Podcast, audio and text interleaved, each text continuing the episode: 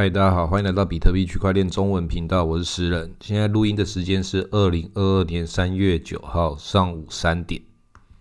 比特币的价钱现在来到三万八千，将近三万九千点。那这样的这个价钱已经震荡了好一阵子。这个时候，美国拜登说了，他要把加密货币的法规准备就要在这几个小时之内就要发布了。所以它到底会怎么样的扰动市场？看起来就是出了一张牌，在那个俄罗斯跟乌克兰大战之间出了这张手牌。那今天也发生了几件事情，也是金融历史之中的大事。镍价那个金属那个镍，大家可以去看那个元素周期表，那个国中就有教了，第二十八号，反正那个镍。涨了超多，涨了一百多趴。结果更刺激的是，前几个小时伦敦交易所说不承认这一天的交易，刺激就刺激在这里，里面一定是有大户博弈的。然后这个大户博弈到底在这个市场之中，他们到底背后代表资金流动又是牵扯了多少人？他可能是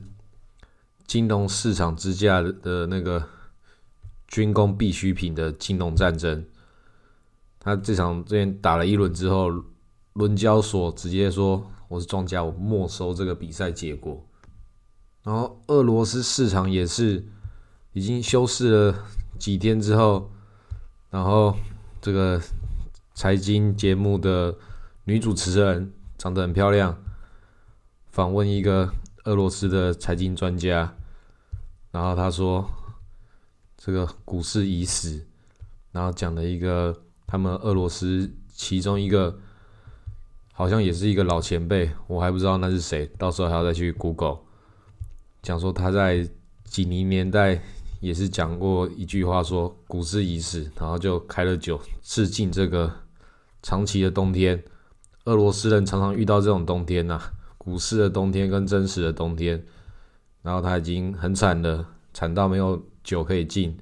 只能拿那个碳酸水和气泡水来来致敬这个已经消失的股市。他还有说他回去当圣诞老人，然后女主持人问他说是今年而已吗？他说可能是每一年，就是要回去打工的，反正没有好日子过了，因为你不知道会倒退到什么程度。搞定的时候，到时候就是各种人想要去俄罗斯那边捡便宜。或是美国各种庄家，他们在里面到底要瓜分俄罗斯多少利益，或是跟俄罗斯这边交换他们之间的利益？金融市场也是一个赛局，那把散户给清理掉了，他们要打他们自己的金融战争了。所以接下来就全球各地互相收割自己的韭菜跟他国韭菜，他们就开始冻结这个普丁在海外资产。然后俄罗斯这边也当然也是原地就开始征收那个欧美所有国家在那边有设厂的话，但这种到底交换的这军工必需品的这种价值跟这些制造业到底互相有多少投资，这就是对这种基础建设可以衡量的人，他们有在玩这种股票的话，就可以算这种基本面。所以投资台股跟投资美股，或是俄罗斯啊哪里的这些所有的股票，请你在买都是那个国家的建设跟基础建设。那这些事情你要算的事情很多，算基本面，算这个趋势的基本面。因为你有以太币，有元宇宙，那这元宇宙是美国元宇宙，还是中国元宇宙，还是俄罗斯元宇宙？这个不同的这个国家有不同国家的政策，要去算的事情，股票东西太多太复杂了。我建议大家就是买最单纯的事情就好，就是比特币跟黄金。现在任何一个股票市场，假设就以台湾来讲，中钢、统一、台积电、中华电信这些全部都基础建设级的。但你想，如果真的也发生战争的话，当然大家不希望。但是我们做假设理论分析的话，台股也是要面临一样的结果啊。那所有的事情，不管是不是会遇到这种大家不想要的结果，在一般的成平时期，这种中心化交易所跟这些大户博弈的游戏，散户依然是被割韭菜啊。所以到时候是毁灭级的割韭菜，还是平常在里面被割？其实像去年那种突然有几档民营股长龙这种，又刚好发生的事情，也是符合这个产业需求，一次就就那个让很多人财富自由，比币圈还要更奇迹。那这种事情不是每年都会遇到，但是遇到了也是有它。本身的一些合理的必然性，所以其实投资比特币是一个很保守的行为。投资比特币在这个时代已经不再是一个很新潮的事情了，甚至到现在这个状态，很多人没有投资比特币的原因，有些人甚至就觉得投资比特币，觉得它涨得不够多，涨太少了。因为那些买长龙的人，真的可以嫌比特币涨太少，诶。因为比特币也顶多从两万涨到六万，也才三倍啊。长龙从那个底部十块涨到两百块，这也是台股奇迹耶。所以在金融历史之中，这种奇迹一定都会发生，只是在哪里发生，你如何在一些比较极端的状态下遇到。但比特币它算不算这种奇迹？它也算是，但它这个奇迹已经发生过几次了，它开始已经被大家认定它是一个。在虚拟货币界是一个保守型的目标地，那这样其实也是它很迷人的地方。它其实既前卫又古典，这么样的投资标的，在这个时间的这条线上面，跟那么多事情有关。你买了比特币，就算它比特币跌了好了，你也在参与这个历史事件，因为你知道它迟早也会涨回来，而且跟那些其他的。你投资的这些台股或是美股，其他的都不一样，因为它是全球性的。你投资哪些地方的当地股票，就是根据哪个当地的生态规则，还有它外部的金融压力，所以这种东西都是被绑在别人手上的。比特币才是相对给你很大自由的一个自由的货币，也是自由的资产。自由的投资，所以在这个时代，它简直就是送分题啊！这个比特币就只有你有多少的问题，不会有它涨跌的问题。对资产到一定量级的人来说，他们的比特币只会越来越多颗，不会越来越少颗，就像是他们买了黄金一样。这些东西都是它没有。没有涨跟跌的问题，只有你的手中有多少筹码的问题。同时，它也是对整个金融市场的一个保险，因为你不知道那个金融市场的泡泡会从哪里开始爆掉，可能就会离你很近。这种炸弹可能就炸在我们这个台湾印钞票的这个逻辑上面，谁知道这个钞票会不会因为几颗飞弹变得一文不值？这里我们都不讨论战争其他的社会代价跟人命，我们只讨论这个股市的这种跟货币的想法。怎么可能哪个地方打仗了，它的那个货币不会出问题？那一个地方它可能会打仗，那个地方买入黄金也会影响到全球金价啊。所以乌克兰要不要买黄金，跟乌克兰要不要买比特币，这已经是变。变成他们有钱的人，他们资产配置的一个很合理的一个逻辑，就是看全球的这个市场有多少的这个量可以消化他们的这种资金配置的需求。那假设到台湾的话，假也发生了这种可能的战争事件的话，那我们的需求先买黄金跟先买比特币，对长期来讲，它是一定不会有错误的做法。对短期来讲，也是为一些我们不希望它发生的事情备而不用。假设这个不好的事情不会发生，那好的事情发生的话，也不代表说比特币就没有涨的理由啊。所以说了这种结构，比特币要买跟不买都只是时间上的问题。那现在它本身就是一个全世界都要发生危机的可能性的时候。买比特币已经没有犹豫了啊！只有你买下去之后，你其他本来的财务要做什么样的规划而已，买比特币是一件很正常、很保守、很天然的事情，跟买黄金一样，都是最基础的一个价值认同的一个体系，一种结算工具。那如果你拥有了这样的像黄金跟比特币这样天然的东西的时候，你会发现政府在打的仗，唯一一个也很天然的东西就是石油这种能源，还有粮食这种天然的资源，这种东西在打仗的时候就会很集中的越来越贵，就跟你玩世纪帝国一样。所以这场战打下去，有些人可能就要从现在的这个 cyberpunk 时代被打回那个石器时代。那我现在认为最保守的做法就是刚刚讲的持有比特币跟黄金。因为你不知道世界各国的这个政府或者是金融寡头会在哪一个区域收拾战场，把这个韭菜先割一轮，因为他们都是要储备自己的这个为接下来的战争做准备的一个状态，他们一定都是比散户还要更聪明的嘛。那他们做着为他们自己生存做准备，或是他们即将想要来大赌一笔。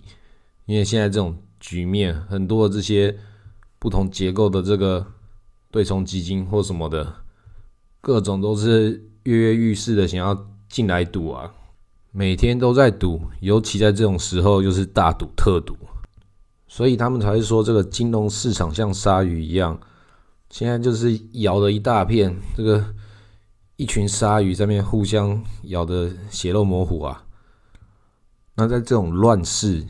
真的，真的就是乱世了。那你持有比特币跟黄金是一个诚实的货币，不被政府管辖，不被任何的财团把持，不被任何的金融寡头去做操控，它就是很单纯的，就是比特币，就是黄金。那白银其实也可以买，生活费都可以拿去买白银，因为白银你说它会跌价，也不一定会跌到多少了。但是如果你真的打仗的时候，那些银子一小颗一小颗，看起来很多，其实那几十块台币而已。真的打仗的时候就要拿着去买地瓜了，要多准备一点碎银，然后一些小片的黄金，因为打仗的时候你不能拿着一一条很大条的黄金，一下子要把那个地瓜一袋就把它买起来，那一袋才可能两三千块就已经很贵了，因为。台湾人谁没有地瓜？啊很多人自己家里都种。但是战争的时的时候，这种食物、这种价值的对价关系，取决于你那个货币的颗数大小。所以你的交易的量体，在你的筹码这个分割的不够明确的时候，很容易在这个乱世的时候扰动的一个很小的系统。因为你没有那个零钱可以用，所以比特币它可以到小数点以下第八位，这就是它比黄金还要优秀，作为这种乱世货币的好处。可是乱世的时候，真的打仗的时候，网络或是各种东西，比特币的这种支付又是不够安全，也不够可靠的，还是只能作为这个真的大笔。金额跨境转账用的用途，在真的战争的实际支付的手段上面，还有很多事情要克服。像那个 Blockstream，它出的那个比特币卫星的套件，全球各地一定很多人就买，一个月才几百块美金而已，就被那个一堆人把它买完了，它就是已经缺货了。然后买这个还有技术可以安装诶，还有那个顶楼阳台。就我所知，台北方舟有一个，然后还有我有听到另外两个朋友也有各买一个。那我是不知道安装了没，但是他们说他们有买了。这种都要很低调啊，因为你有装这种比特币卫星的人，在打仗的时候，大家觉得那边一定是有钱人，就要去那边堵他了。就像是你去那个亚马逊上面买那个末日罐头包，他就说那个可以应付你几个月这个粮食储备，还兼顾所有的营养，特别标标记说绝对不会让你的邻居知道这是什么。他就是要告诉你，在打仗的时候不会让邻居知道说，哇，你那边有食物要去抢，你那边有比特币，你一定有钱人。所以一定要小心，注意自己的财务隐私。但其实台湾很多隐性富豪，像台北就有一大堆的隐性富豪。像我也有朋友突然发现说，他们家他妈妈竟然有几栋房子是他不知道的，那些房子加一加，应该都不用工作好几辈子了吧？然后想说，那为什么还要现在在那边工作？我妈妈为什么还要我去工作？不是躺着收房租就好了吗？那有些妈妈就是这个样子，所以其实有很多想当妈宝的人是那个隐形富豪，只是他们后来才知道而已。房价跟这个比特币跟黄金，它其实也是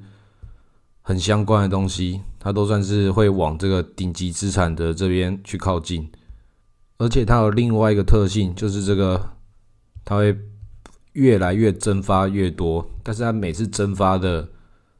都是品质比较好的，它会把比较弱小的给淘汰掉。我讲的是那些房子，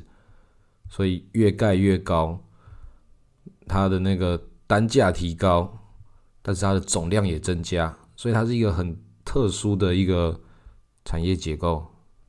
再加上那个你的房地产跟银行认定的价值，跟你。贷款的这个比例金额又这么大一笔，其实你买房地产的时候，常常都会变成你人生最大的一笔杠杆。刚好又走到这个台湾经济起飞的这几年，然后最近又暴涨了一波，因为通货膨胀，加上台湾最近有一些国际红利，所以又暴涨了一波。所以房地产它的结构。在这种杠杆的倍率之下，就一再的放大，很多人都赚得很爽，然后台湾的人口又增加，它是一个综合性的效益。但是这种事情变得很复杂，政府打房有时候会越打越涨，也不是他故意的，策略不够聪明而已。然后投资客跟自住客之间，同时是战争，同时也是合作。因为只要一加入这个买到房子的人，就是既得利益者了，就不希望打房了。所以房地产这件事情，它其实很复杂的一个状态。所以房地产投资太复杂了。如果你喜欢单纯的话，买比特币其实比房地产还要更单纯。像我有朋友，他说他们家在台北的木栅，然后过了这么多年都没有涨啊。那最近动物园的票价涨了，也涨得很合理啊。然后台中就说最近台中也是涨翻了，所以你看房地产就是看台中、台北、高雄，全台湾各地它都不一样。台湾这么小的一块地方，所以你买房地产，你觉得它很稳，但是它其实是一个赌局更不平均的一个一个赛道。那你买比特币的话，其他是一个很全球的、很平均的。不会说干，我明明就一样有买地，为什么你那块涨我比我这块还要多？你没有办法买一个土地的这种 ETF，土地的这种综合指数的这些东西，现在他们还没有发明出这个东西来割我们的韭菜。发了之后你去买一定会被割，他一定割了一段时间之后健全之后，才有那个比较合理的投资市场。但是它在整个金融体系之下。总之就是一个包装之后再包装的一个俄罗斯娃娃，所以买比特币跟买黄金是一个今天一直讲到现在的一个最简单的结构。那我是觉得都已经在这种赛局了，你已经看到现在全球都要打起来了，赌桌已经开了，讲了一些很保守的做法，还是要做一点激进的一些手段出来。我认为可以拿出一个一到五趴之间的资金，可能去开个合约，或是买一个高风险的 NFT，各种的在这种时间，可能可以试试看，是一个几百倍的机会，然后就你很小的一笔资金去碰撞一次看看，或者碰撞三次，如果是三趴，就三颗子弹，把自己当做一个。战场上的狙击手，你只剩这三颗子弹的话，你的这个熊是要怎么存活？你现在是一个猎人要去猎熊的，或是猎一条麋鹿，你这冬天要怎么过啊？这个冬天已经要来了，